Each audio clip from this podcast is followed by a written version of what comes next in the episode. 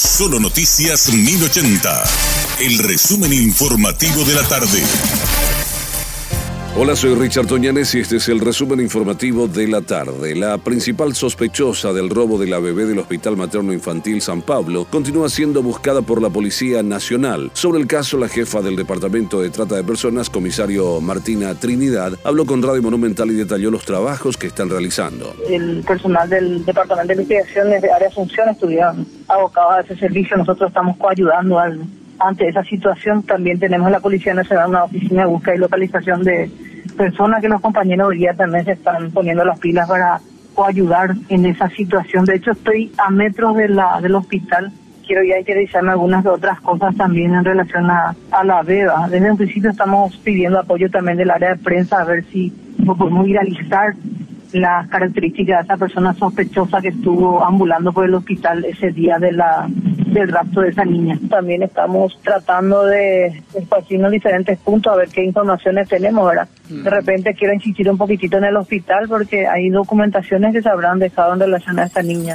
Un hombre perdió uno de sus ojos a causa de un petardo que le explotó en el rostro durante la celebración del Año Nuevo. Reportaron desde el Hospital del Trauma. El doctor Agustín Saldívar, director del Centro Asistencial, dio detalles del caso a Radio Monumental. Eh, había ingresado a las 020 el día primero de 2023 eh, en el hospital procedente de Asunción y con eh, antecedente de explosión en el rostro de un artefacto de pirotecnia y las características no pudo relatar él porque estaba muy chocado. Eh, se, le, se le examinó, se le, se le diagnosticó una evisceración, es decir, estallido del globo ocular del lado derecho y quemadura del otro lado.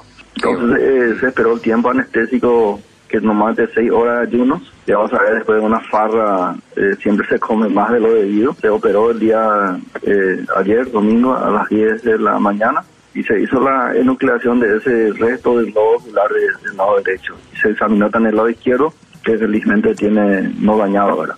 Esa es la situación del hombre. Lastimosamente, una vez más, por cuestiones así, hasta de diversión digamos que lo que siempre criticamos, que la diversión eh, haciendo explosión perjudica a los a los autistas, a los, nuestras mascotas y en este caso a la persona misma. La Policía Nacional comunicó que en la tarde de este lunes eh, fueron localizados los cuerpos de los dos jóvenes que estaban desaparecidos en aguas del río Paraguay en Ipané. El subcomisario Aldo Florentín del puesto policial 5, San Isidro de Ipané, informó que en la tarde de este lunes fueron encontrados los cuerpos sin vida de Julio César Bogarín Paredes de 19 años y Luis Fonseca, mayor de edad. En la mañana de este lunes fue encontrado el cadáver de la joven Liz del Valle Servín, de 16 años. Los tres jóvenes desaparecieron en la tarde de este domingo en aguas del río Paraguay. Cerca de 40.000 fieles han visitado este lunes la capilla ardiente donde reposan los restos del pontífice emérito Benedicto XVI en las primeras cinco horas desde que abrió en la Basílica de San Pedro, informó el Vaticano. Para las exequias presididas por el Papa Francisco, el próximo jueves también en la Plaza de San Pedro se espera la presencia diaria de hasta 60.000 personas en el sitio, perteneciente al Vaticano, según las mismas fuentes, aunque puede que ahora esas estimaciones se revisen al alza. Casi 200 personas que fueron víctimas de trata de personas, entre ellos 51 niños y niñas, fueron asistidas en el transcurso del 2022, según el informe brindado por el Ministerio Público. La unidad de trata de personas informó que recibió un total de 207 causas en la que intervinieron las unidades especializadas, con unos 51 casos específicos de trata de personas, 97 casos de proxenetismo, además de otros hechos registrados.